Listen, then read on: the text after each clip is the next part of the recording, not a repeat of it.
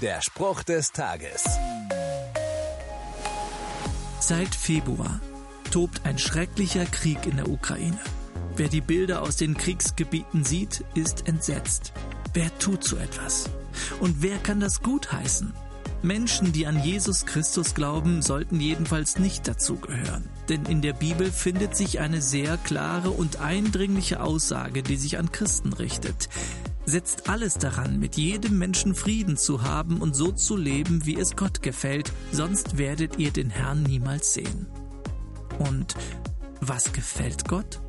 Dazu hat Jesus einmal gesagt, liebe Gott und deinen Nächsten wie dich selbst.